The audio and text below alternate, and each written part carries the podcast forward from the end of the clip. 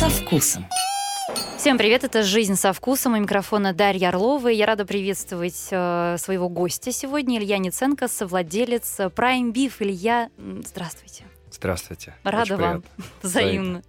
Мы сегодня будем говорить, конечно, конечно, про мясо. Вам не надоело еще про мясо говорить, Илья? Вы М. когда, куда не придете, все про мясо с вами, да, начинают говорить? Ну, ничего Ну, не поделаешь. Примерно так. Ну, У нас есть хороший повод. Э, Вы открыли новый ресторан «Мармо» э, с рейтинга. да. О нем мы сегодня обязательно тоже поговорим подробнее. Сначала я бы хотела вас э, поближе познакомить со своими слушателями. Э, Расскажите о себе. Я знаю, что вот вы родились в Волгограде, а потом как-то вас занесло, судя по биографии, в открытом доступе сразу в Америку. Вау. И- так, даже и- такая информация да, есть. нет? да. Не-не-не, в принципе, это есть в открытом доступе. Да, я, я парень из Волгограда, меня просто м, судьба как раз э, кинула на ту сторону как бы океана. Я какое-то время учился, э, какое-то время там э, работал, а потом э, в 2007 году, как раз в конце, принял решение вернуться в Россию и как раз заниматься тем проектом, который вы сейчас называете Prime Beef. Тогда это была просто идея, и для меня привлекательность была в том, что это была возможность быть частью первого проекта в России по создательству э, вообще ну, качественной говядины, мраморной говядины. И получилось, что э, мы создали и создаем компанию, которая ну, практически не имеет аналогов. Есть только одна другая компания, ну, я думаю, вам знакома, которая занимается, чем мы занимаемся. Это от генетики до производства полуфабриката, ну, там, от, Полного рубо- цикла. от рубов и стейков. И сейчас как раз э, с рестораном, можно сказать, полностью э, от фермы до стола. Чудесно. Но у вас появилась такая возможность заниматься этим бизнесом, поскольку ваш отец основал компанию Prime Beef. Да, получилось так, что я тогда жил, э, я жил в Майами э, после Нью-Йорка, и мне надоели финансы, я решил себя попробовать в недвижимости. Вот, переехал туда. Он, я, я очень долго хотел переехать в Москву в Россию, но у меня как бы отец немножко был, а не то что против, но считал, что там а, надо попробовать там. И когда я уже как бы смирился с этой мыслью и принял решение там развиваться, начал чуть-чуть э, на ноги, а, он как-то приехал ко мне в гости, увидел, что более-менее там все начинает получаться. И через какое-то время он мне звонит и говорит, слушай, мне нужна твоя помощь, я лечу смотреть э, коров. А на тот момент он занимался мо- молочным бизнесом. И, ну, я как бы всегда рад видеть э, там отца, папу, поэтому я сказал, конечно, да, но мне это не очень интересно было. То есть я бы не вернулся, наверное, просто заниматься там молочным бизнесом, меня никогда это не привлекало. И там работать э, с отцом это очень сложно, и у нас был там опыт до этого, и это, ну, любые люди, которые занимаются, ну, по-настоящему э, там делами с родителями, э, ну, вам расскажут, что это не самый легкий э, процесс. Да, обычно, обычно по-другому говорят. Ну, у нас, во-первых, немножко в семье по-другому. Вот э, благодаря, наверное, продвинутости моему, моего отца, у нас, э, когда я там приехал сюда и начал заниматься, я начал там с самых низов. И у меня брат то же самое. То есть не было такого, что там вот сынок, и типа вот, потому что сынок, он должен вот там какой-то определенный... Надо было все за, Ну а что значит заработать. снизу? Чем вы занимались, когда сюда Я приехали? сделал 10 шагов назад, когда я приехал сюда. И финансово, и по статусу. И просто начал работать обычным менеджером. А, вообще приехал ради там, другого проекта по строительству. Там интересные там, технологии, которые отец приобрел по, по построению деревянных домов. Но это отдельная история. Но с 2006 года, я, когда мы там полетели в Небраску, увидели все это, я был ну, активно участвовал в этом, мне все это привлекало. Но я просто начал с там самых низов, ну просто там начал помогать сначала, там потом, когда мы строили фермы, я я не знаю, работал как скорая помощь для нашего Эрика. Это ну, э, GM, там, э, ну, управляющий, да, а Вы всех просто так сказали, я думала, вы с лопатой как минимум ходили по нет, это было так, что Илья, вот тебе список, э, вот тебе список там э, то, что мне нужно. Э, Я говорю, Эрик, а ты посмотрел? Как бы он говорит, да, я сам посмотрел изначально. Вот этого ничего нет в России, и там 75% этого даже нет в Европе. И, ну, это не самая плохая работа была, я просто летал там, в Америку 5-6 раз в году, и или привозил это в каких-то маленьких э, там объемах, чтобы понять, нужно нам это, не нужно подходит. Потом из этого как бы выросла э, моя как бы первая там компания внутри нашей компании. Это я начал импортировать технику. Ну, то есть все, что нам нужно было. Там поилки, станки фиксации, сидеры для синхронизации авиации. И в процессе я ну, много времени провел там на, на фермах, работал там с университетами, то есть чист, я просто получал образование в процессе работы. То есть я, я в жизни бы не предположил, что я когда-то буду жить в России и заниматься сельским хозяйством. О такой возможности многие мечтают работать и получать опыт. Но а сейчас у вас с отцом а, какие бизнес-взаимоотношения? Вот к Prime Beef он на какое имеет отношение? За ним право голоса, не знаю, последнее. Он принимает решение или все-таки это прям вот ваше детище, и вы Нет, принимаете эти решения? Конечно же, он как бы папа и самый главный человек в компании, и а, это его в первую очередь э, там видение, желание как бы создать такую компанию. И на самом деле он в этом смысле а, очень продвинутый и всегда был таким. Просто он увидел а, определенную как бы возможность.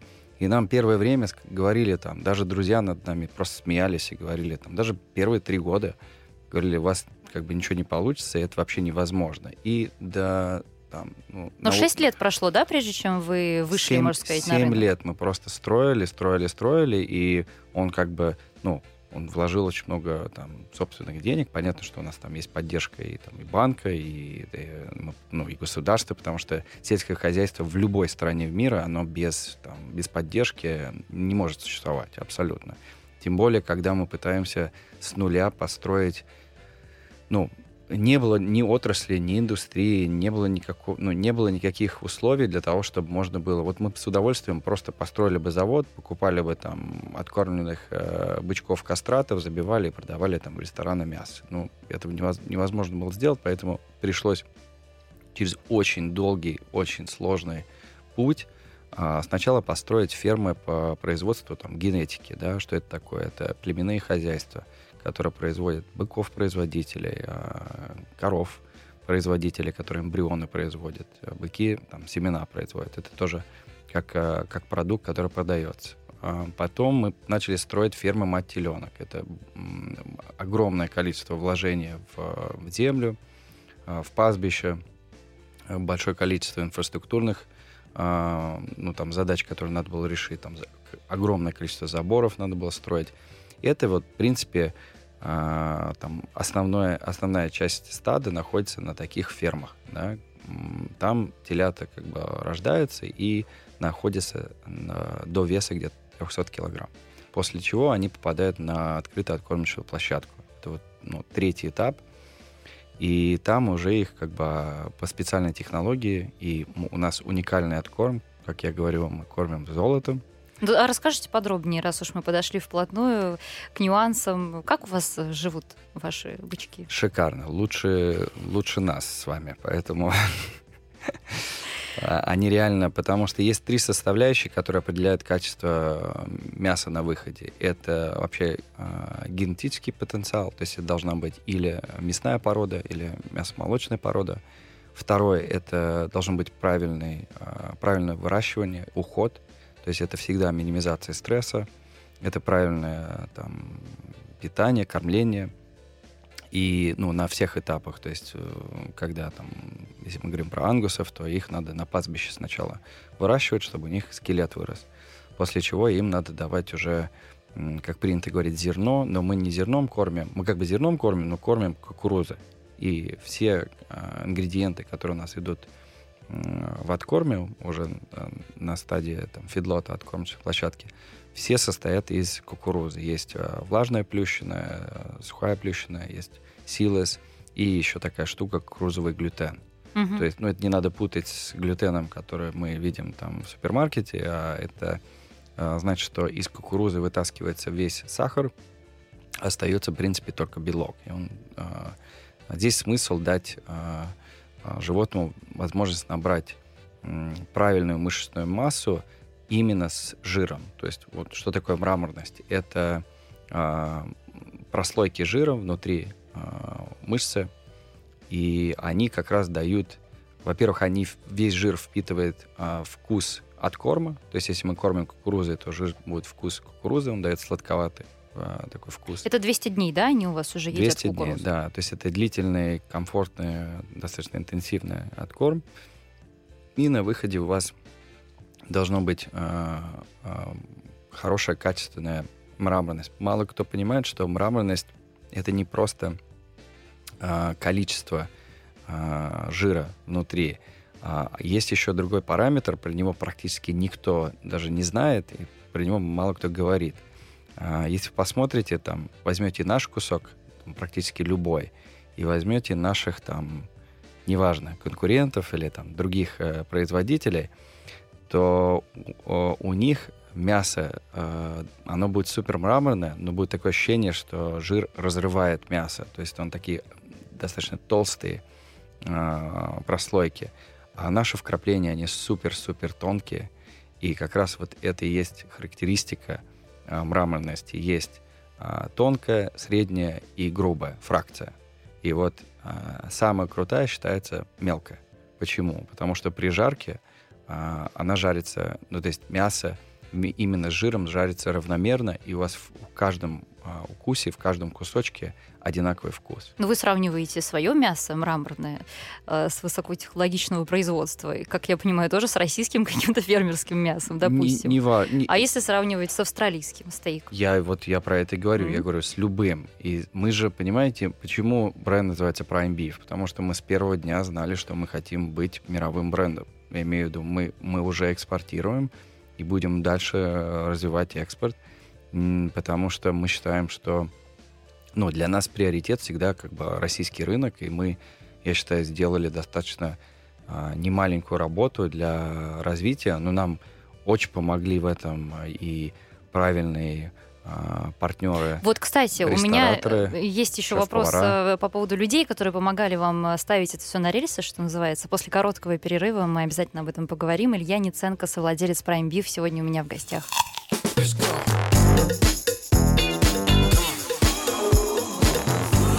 Жизнь со вкусом. Мы продолжаем. Совладелец Prime Beef Илья Ниценко сегодня в нашей студии. Продолжаем говорить вот о нюансах производства лучшего э, мраморного мяса, лучшей мраморной говядины в стране.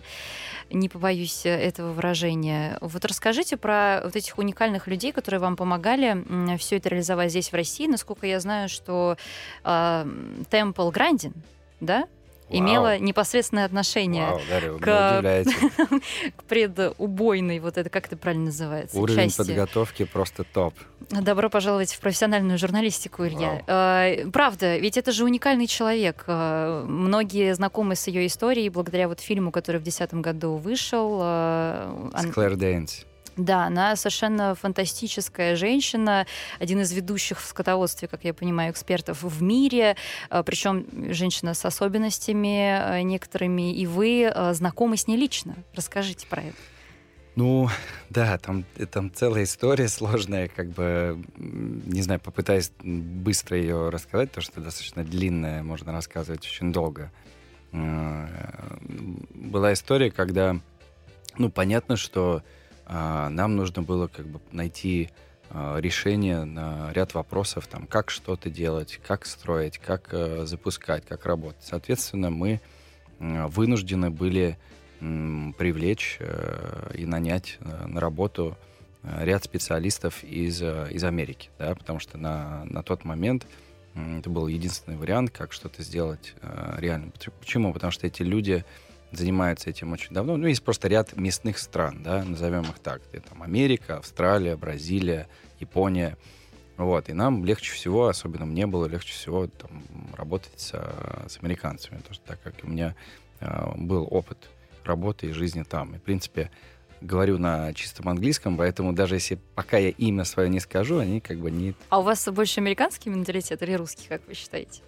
Я, я считаю, ну, я вообще-то русский человек, который я очень благодарен э, за свой опыт. Я жил в разных странах, э, и я приобрел э, умение как бы переключаться, вот, иметь как бы это это помогло мне в том числе как бы э, разработать какое-то чувство эмпатии, да, что мне, в принципе, помогает в работе с людьми. В России с эмпатией бывает прям тяжело. Бывает, да. Вот. И ну, я и, и учусь, продолжаю. Поэтому, да, менталитет у меня, конечно же, российский, но он уже, наверное, какой-то гибридный, потому что, ну, с точки зрения, что нельзя прожить да, столько лет и не... Ну, это было бы глупо с моей стороны, если бы я вообще не, не приобрел ничего с точки зрения, там, понимания, как, э, как люди живут, как они мыслят. Вот. И мне это, в принципе, нравится. Я почему люблю путешествовать в разные страны, потому что э, мы вроде все как бы разные, но мы во многом очень похожи. И особенно вот через еду и это становится понятно. Это правда.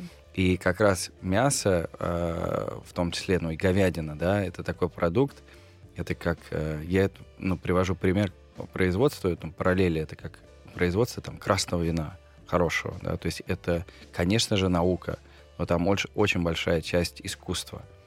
И как раз вот в этом-то и заключается, наверное, и, и подход, и, а, и уровень, и эксклюзивность нашего проекта и вообще нашей компании, потому что мы попытай, попытались и пытаемся всегда найти а, лучших специалистов, а, у них а, научиться там максимально быстро, максимально м, объемно. Кого-то, ну, с кем-то, кого-то мы нанимаем, с кем-то мы работаем в качестве партнерства. Например, нам по случаю позволили там вывести ну, нереально качественную генетику, да, то есть это было там стечение обстоятельств, потому что в Техасе я вернусь к, и отвечу на ваш вопрос. Я вот жду, Temple да, Grand, когда да. мы к Темпл вернемся, да. но не хочу вас прерывать, потому да. что тоже я интересно. Про- просто хочу, да, и он, это же это будет заключение, потому что она один, один из людей, которая нам тоже очень помогла и на супер мировом уровне. Но я к тому, что мы купили очень качественную генетику очень серьезного человека, он бридер, вот, потом через него мы наняли там Эрика, и так все пошло, пошло, пошло. И был один момент, когда я полетел там с, уже с какой-то командой в, туда э, с целью там, ну, продолжать развивать э, сотрудничество там, с поставщиками, э, попытаться э, найти там консультантов, э, будущих там людей, которые потенциально могли бы там запустить производство с нами, потому что мы же долго это все строили, делали. Вот. И какой-то момент наступил, когда мне познакомили с человеком, и мне назначили встречу в 7 утра, и сказали, у тебя будет 20 минут. Ну, хорошо, 7 утра, так 7 утра.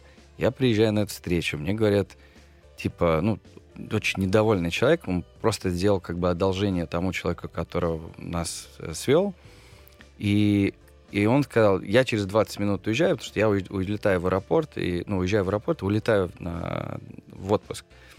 И этот человек еще был недоволен. Короче, но... он никуда не улетел, он остался на два с половиной часа, и я его нанял на работу прямо там потому что ну, он оказался очень крутым э, специалистом. Он, когда он уже тогда был в, в отставке, уже свою консалтинговую компанию открыл, он возглавлял э, 12 заводов. То есть 10 в Америке, 2 в Японии для очень э, серьезной там, американской компании, производителя.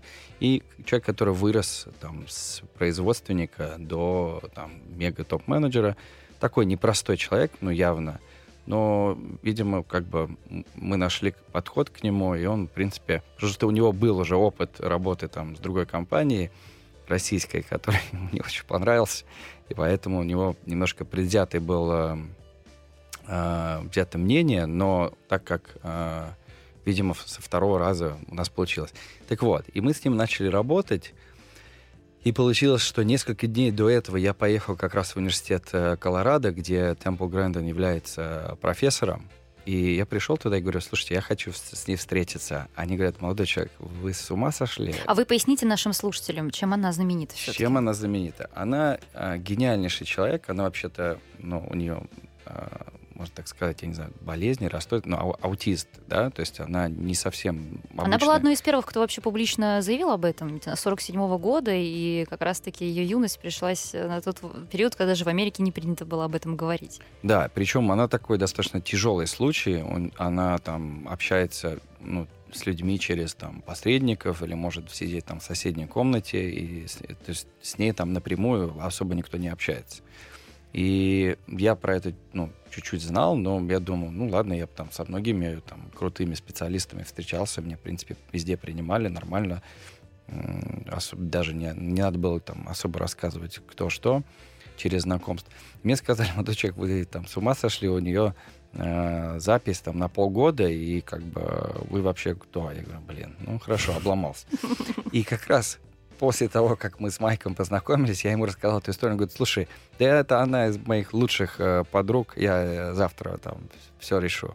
И он, короче, нам в том числе и помог э, ее как бы нанять на проект. У нее там, она супер загруженная, супер востребованная, но все-таки мы с Сергеем Георгиевичем, ну, с отцом это обсудили. Я говорю, ну, я считаю, что надо ее взять, потому ну, что... в ту встречу она сказала вам что-то такое важное, что оставило след э, в вашей памяти на всю жизнь. Встреча с этим уникальным в вашей сфере, абсолютно уникальным я, человеком. Я же говорю, это было... Мы практически общались только через Майка. Она вообще угу. ни с кем, в принципе, не общается. Ну, особенно с новыми людьми. Ей просто это не... Если она будет общаться, это будет перегруз. То есть она абсолютно такой человек э, ну, интроверт будет не, неправильно даже выражение. Но ее гениальность в чем? Просто если для тех, кто не, там, не знает ее историю, первый человек, который вообще женщина в абсолютно мужской индустрии, да, которая пробилась э, там, разными через разные трудности проходила. Но ее гениальность заключалась в том, что она залезала там в скотовозы и анализировала, как она ставила себя на место животного. То есть она анализировала, как тень падает, куда она падает, насколько там животное реагирует. Она эти станки фиксации сама тестировала. То есть, представляете, залезала туда, ее фиксировали, и она как бы э, экстраполировала или как-то ну, делала какие-то анализы и выводы, как лучше их э, сконструировать, чтобы они приносили э, минимальное количество стресса для животных. То есть это ее э, задача. И когда мы получили проект на предубойную зону, я был, я ну, удивился, там, насколько это детально было сделано, а, вплоть до а, градуса подъема там, полов, сама конструкция полов. Мы даже пришлось строителям переделывать а, там, два раза, потому что ну, они сделали, мы сказали, нет, э, надо переделывать. Они такие смотрят, ну, не понимают. Зачем? И так все нормально. Да, там все до, до миллиметра фактически надо было сделать. И получилось очень круто, и любые специалисты там, потом и австралийцы к нам прилетали, и американцы были, а, ну, они просто были в шоке, что настолько детально... Но это все-таки другое вот мышление, да, у человека, ну, благодаря посвя- чему посвятил она всю свою смогла. жизнь этому, понимаете? Это вот, ну, это как бы делается, это у человека какой-то вот, знаете, супер страсть, а, и если про нее там кино снимают, ну, значит, наверное, она как бы что-то сделала а, интересное. Плюс, ну, наверное, вопреки Поэтому так часто бывает, что мы и любим, и, и, и делаем, и творим, наверное, иногда вопреки. Ну, про имбиф, э, как я понимаю, это вот такая американская, да, мясная традиция. То есть вы э, попытались привести сюда э, американские технологии. Ну, сейчас это очень не модно говорить. Вот, но в целом, потому что это же никак не относится к ни к чему, это условно производство продукта, да, это как, ну, знаете, там, э, виноделы там во Франции или там в Италии, это то же самое. Да, мы попытались и пытаемся э, сделать такой Nebraska corn-fed beef, то есть... Э, э, Отличный Благодарю. Э, говядина, мраморная говядина в стиле Небраски, где растет очень много кукурузы, и поэтому там ее откармливают. И я вам так скажу, мы являемся, наверное, единственным производителем а, за пределом США, который ну, на таком уровне, на таком массовом уровне а, делает то, что мы делаем. А у вас есть сертификация, да, там некая международная, мы, которая мы, кстати, это подтверждает? Мы, кстати, вошли в первое время, мы вошли в... Это было тоже а, новшество, это был шок для многих а, американцев. Вошли в американскую ассоциацию ангусов. И это было такое достаточно серьезное достижение – мы э, по разным причинам не, официально не являемся там, членами этой ассоциации. Вот. Э, и ну, просто не видим не, не, не, необходимости, потому что там многое тоже надо делать для этого, поддерживать, там что-то, ну, это стоит что-то. Ну, и нет смысла, наверное, если вы не собираетесь Да, просто на этот рынок Мы не, сейчас. конечно, да, и нам, нам бы никто это не, не дал сделать, но официально мы бы, Мгм. потенциал всегда был, да он, в принципе, и, и остался. Но я вам так- могу так сказать, что генетику там в Австралию, я не знаю, как на сегодняшний день, но я знаю, раньше мы продавали. То есть у нас даже человек покупал а, эксклюзивно. а, ну, то есть не человек, а компания. Сейчас ненадолго прервемся, через мгновение снова с вами. Илья Ниценко, совладелец Prime Beef.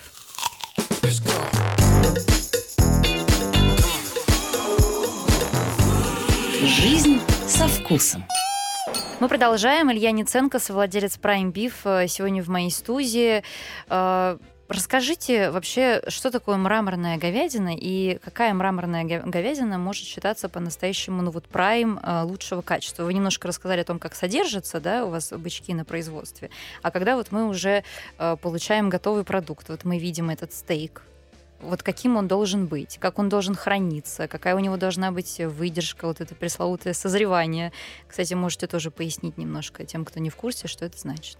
Ну, мраморная говядина или термин такой, это ну, придумка наша, я имею в виду российская, потому что нигде, в принципе, это так не называется. Потому что она выглядит как Да, напоминает это, мрамор. это логично, то, что как бы она выглядит как э, мрамор, и в целом это там хорошая такая, э, это хороший, наверное, ярлык или там название, да, типа, типа говядины, потому что э, очень легко отличить э, там, фермерскую или там рыночную или обычную там травяного откорма. Травяной откорм, кстати, это ну, чисто такой мар- маркетинговый э, Потому что другого не может быть. ну, а, не- невозможно откармливать естественным кормом как бы животное. Он так ест траву, поэтому откорм может быть только зерновой. Ну, или что-то чем-то иным. Я не знаю, там есть ребята в каком-то там Нью-Хэмпшире, которые, я не знаю, изюмом откармливают, или что-то еще делают. А ангус это же ведь британск- британские животные, правильно? Ангусы исторически это шотландские, Шотландские. э, шотландская порода. И Джордж Грант в э, тысяч- 1858 году э, привез четырех быков в Монтану. И начал их разводить, но потом заболел и умер. И э, там его там, дети или кто-то начал как бы эту историю развивать. И ангусы не всегда были самые популярные там, породы там, в Америке или в мире. А, и они прошли там целую историю. Ну, я же говорю, я вам две недели могу про это все рассказывать, поэтому не хватит. Это для- Ну отдельно. вот нам вас- придется в 6 минут уложиться, Да-да. хотя бы тезисно. Не-не, я вам отвечу, что такое мраморная говядина. А, а, то есть с термином мы оп- определились, да, что, что это... Но что она означает в целом, если перевести да, на русский язык? А, мраморная говядина значит качественная говядина, которая, а, ну, в моем понимании, я могу ошибаться, это говядина, которая а, в целом, ну, из которой очень много отрубов подходит под жарку стейков.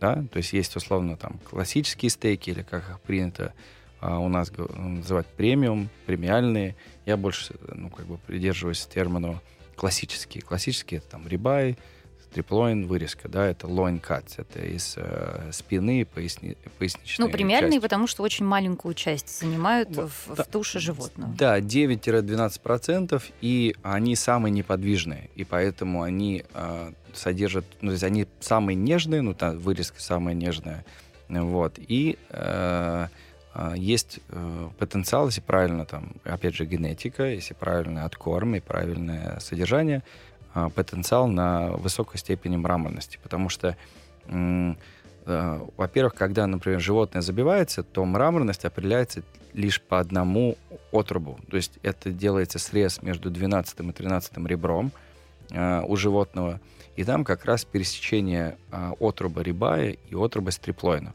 То есть 5 по 12 это рибай, 13 по 18 это стриплоин. Так вот, делается, например, как на современных качественных заводах, например, как у нас. Это делает не человек, а это делает, ну, то есть человек берет, условно, такую инфракрасную камеру и делает снимок. А, а, компьютер, да, можно сказать, робот, а, определяет а, грейд. Грейд — это, условно, оценка да, этого отруба. И в грейд в том числе входит мраморность. То есть там, помимо того, что э, наличие и э, объем этой, э, вот этих, э, условно, прослоек жира, то идет еще и м, качество этих прослоек. И э, также там размер рибая, да, потому что это должно быть определенного веса и качества животных. Э, это количество там внешнего жира. Ну, то есть есть там параметры определенные, технические. Но на выходе э, у вас получается э, три основных грейда, ну, три категории основные. Это Select, это минимальное количество мраморности, Choice, который делится там на низкую, среднюю и высокую э, категорию, и Prime, который тоже делится там на три, вот, но считается самый высокий. Так вот, в, в мире в целом э, производство прайма не превышает э, 4%. То есть это очень мало мяса, которое ну, в процентном соотношении, которое является прайм. Э, в основном это там choice э, и, э, и ниже. А наш завод преимущественно производит топ-choice, high-choice, это высокое, и, и prime.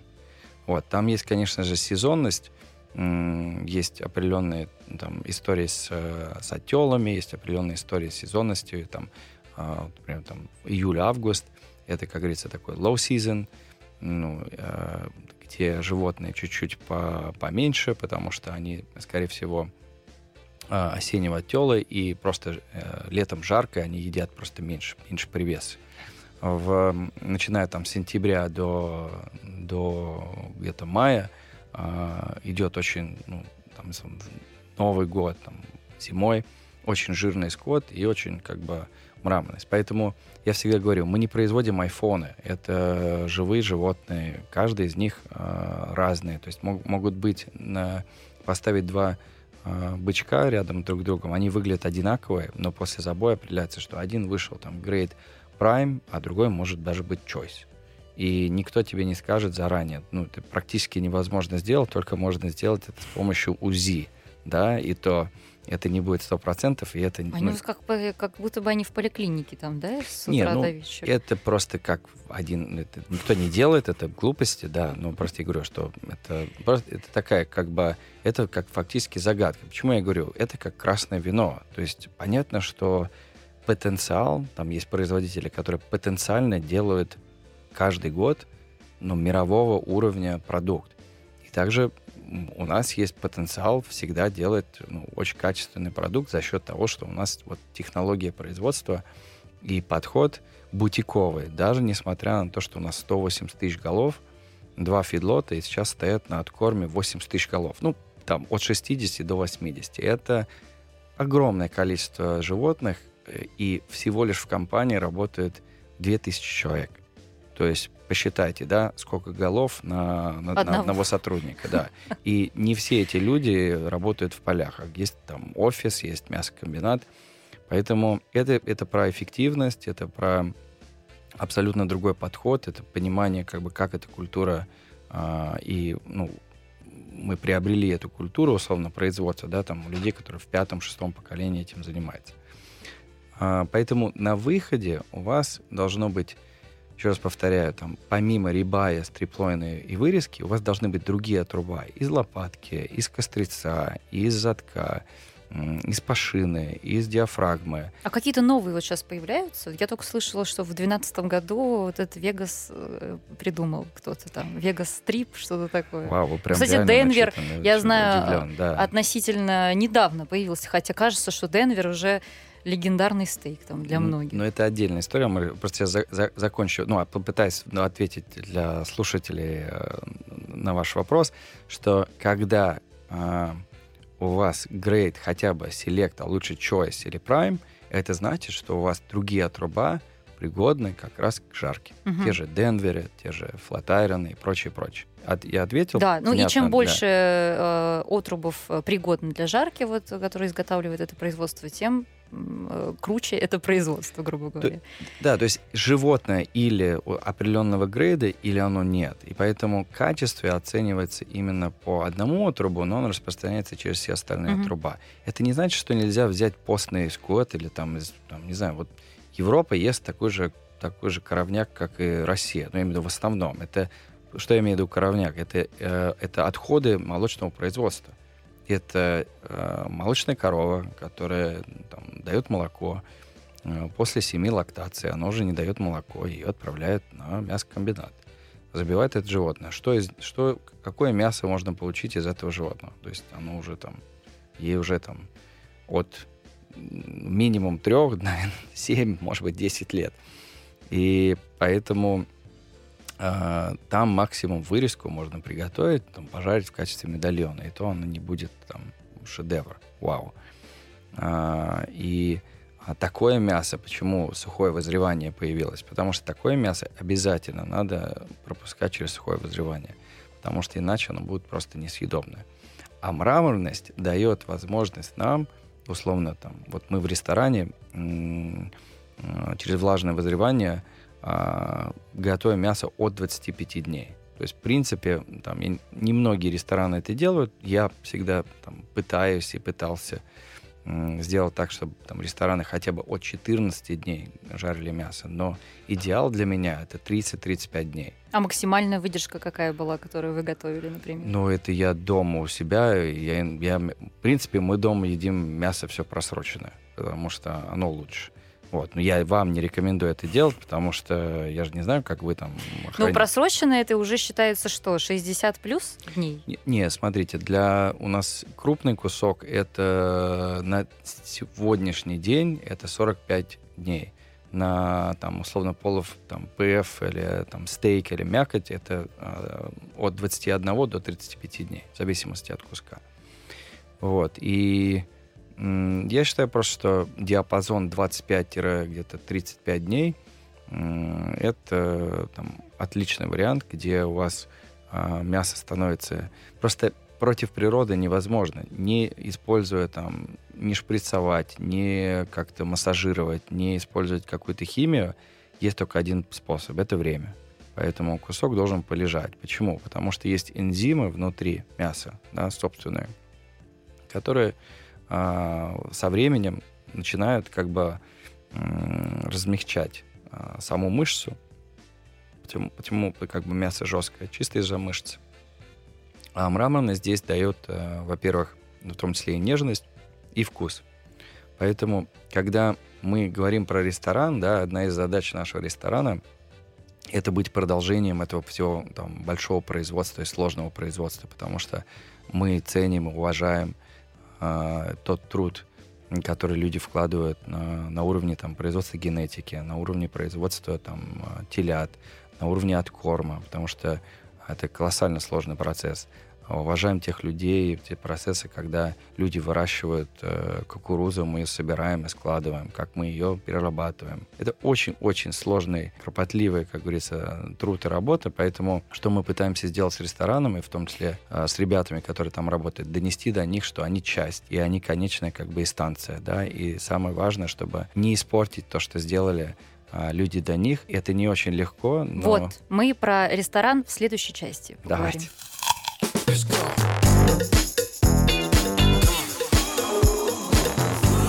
Жизнь со вкусом. Мы продолжаем. Илья Ниценко, совладелец Prime Beef, сегодня в студии Москва FM. Как раз-таки вплотную подошли к вашему новому ресторану Мармо. Мармо. Что означает мраморный. Да. Все правильно? А, рассказывайте, в чем, в чем его фишка? У нас, в принципе, есть мясные рестораны в Москве достаточно давно. Какую Есть. особую нишу вы можете среди них э, занять, или, может быть, у вас э, такой цели нет? А, не, я думаю, у любого проекта должна быть как бы какая-то концепция, какая-то, ну, как говорится, э, фишка, да, ради которой люди туда пойдут, потому что вы правильно сказали, очень много, ну, вообще очень много ресторанов в Москве, чему я очень рад, и я вот прям после 2014 года, там, с 2015 года, когда пошло огромное развитие в ресторанном бизнесе в, России в целом, и в Москве, и в Питере в том числе, и мы могли поучаствовать как раз вот в этом развитии, потому что, ну, просто явля... являлись и являемся. Там... А простите, я вас прерву, мне просто действительно интересно, как вы считаете, если бы не санкции и импортозамещение, вы бы смогли у нас все, нам всем да, задают такие вопросы. Но сами подумайте, мы же в восьмом, седьмом году начали строить, ну, мне же никто же не предполагал, что будут какие-то санкции. Еще, еще раз повторяю, мы же делали и будем делать мировой бренд. То есть мы, мы же в Китае конкурируем с Америкой, с Австралией. Люди же покупают наш продукт, причем Ну, то есть, если бы у нас была Америка и Австралия, Конечно. по-прежнему вы бы просто пошли г- там, глубже в Китай туда, в сторону Нет, мы сейчас. бы здесь с ними конкурировали. Да. А я же вам объясняю. Вот, например, почему китайцы покупают наш продукт? Да? Наверное, Особ- им это выгодно. Они платят на 30% дороже, чем американская говядина. Правда? Да. И, мы плат... и они платят за наш продукт гораздо больше денег, чем за наших, условно, коллег. Мы гораздо дороже. Особенно в Китае. Я вам объясню, почему. Я же вам начал говорить про это. Потому что тот продукт, который они хотят, тот высококачественный продукт в виде там прайма, да, категория, тем более, даже топ-чойс, Америка просто не экспортирует. Она все съедает внутри страны. Это потому что очень мало его производится, 4%, и она очень дорого стоит. Мгм. Поэтому мы же прекрасно это тоже понимали, когда начинали. Есть- ну, у России есть огромный потенциал с точки зрения там, а, аграрии, аграрного бизнеса, сельского хозяйства, и в том числе по производству говядины. Потому что у нас есть земля, у нас есть корма свои, э, у нас есть э, экологически чистые регионы, как Воронеж. Поэтому у нас есть потенциалы и преимущества. Да?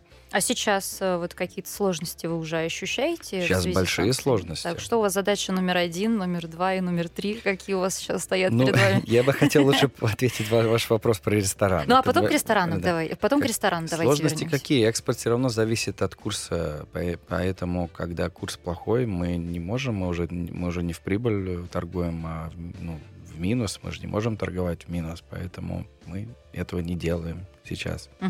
Это, ну, я уже говорил, что львиная доля наших продаж все равно была и будет э, на российском рынке, и мы будем продолжать э, там, развивать его, и э, благодаря нашим партнерам, дистрибьюторам, э, рестораторам, шеф-поварам, м, которые, во-первых, не потому что они не имеют выбор, да, и не имеют Ну, возможность. Нет, они же. могут, слушайте, у них есть, э, во-первых, э, там есть много других альтернатив, которые там Аргентина до сих пор, и, м, есть множество. Я говорю, что вот ну, один, я не знаю, если вы посмотрели бы наш фильм, а вы не видели его про нашу компанию, Made in Воронеж называется. Мы просто назвали на английском, потому что мы хотели его там в фестиваль пустить.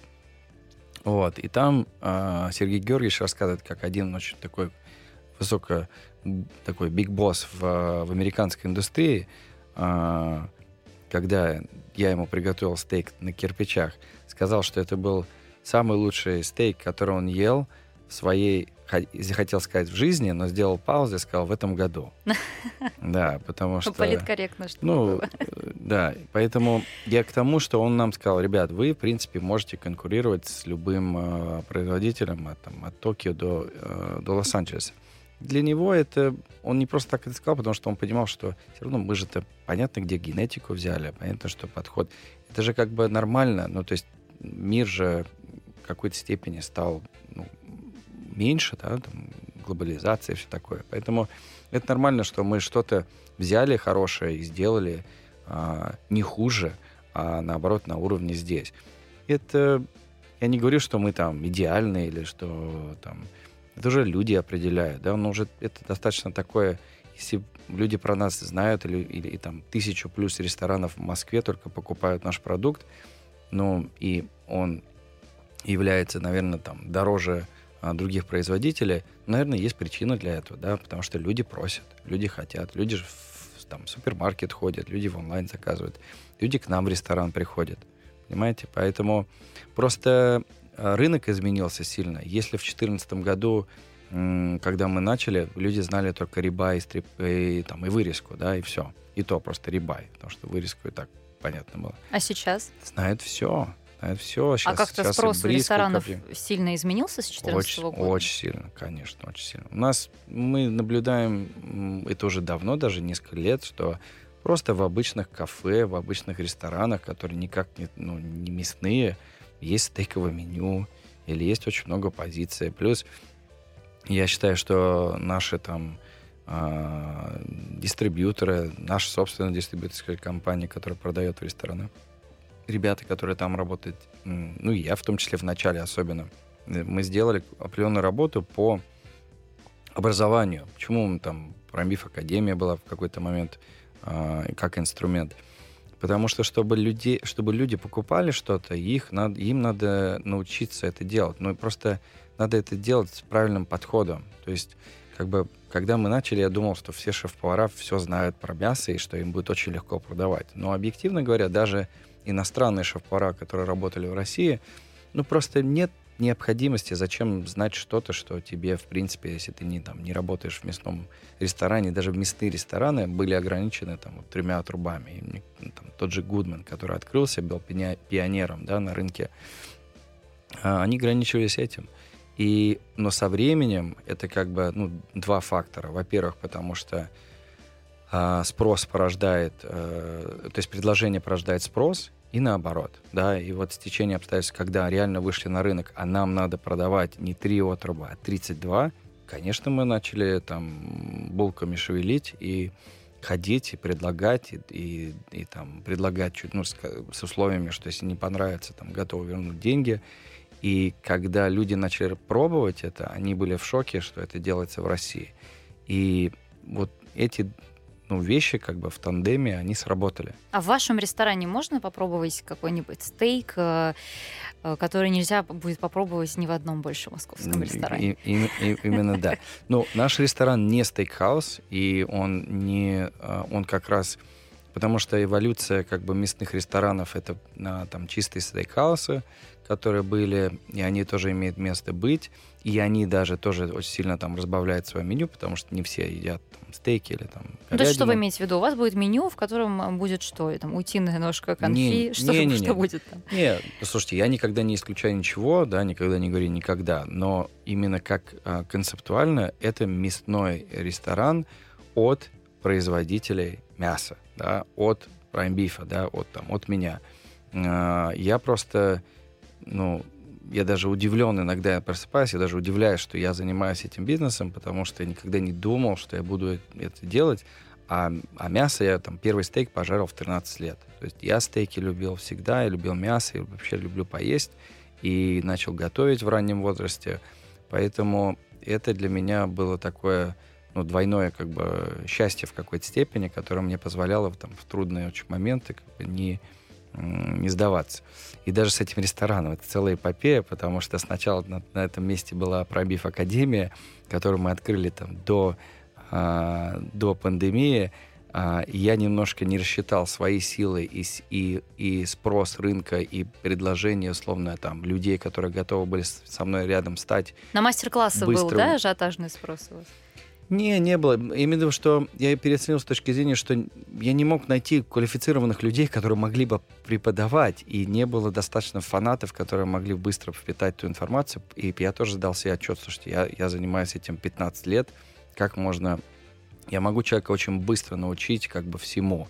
Поработав со мной там 6 месяцев, он прям очень благодарен, потому что он там а, сейчас э, ну, пользуется этими знаниями. Очень Это известный шеф какой-то? Ну, да, да. Ну, такой да. Вот, и мне тоже были на него там большие планы. Но не суть. А Выучили себе конкурента, и вот и ушел. У человек. меня нет конкурентов. Нет? Я в, в том числе, э, в первую очередь, ресторан — это э, ресторан от производителей. Соответственно, это фактически монопродукт. Конечно, у нас есть там в меню и овощи. Конечно, у нас есть там какие-то морепродукты и будут.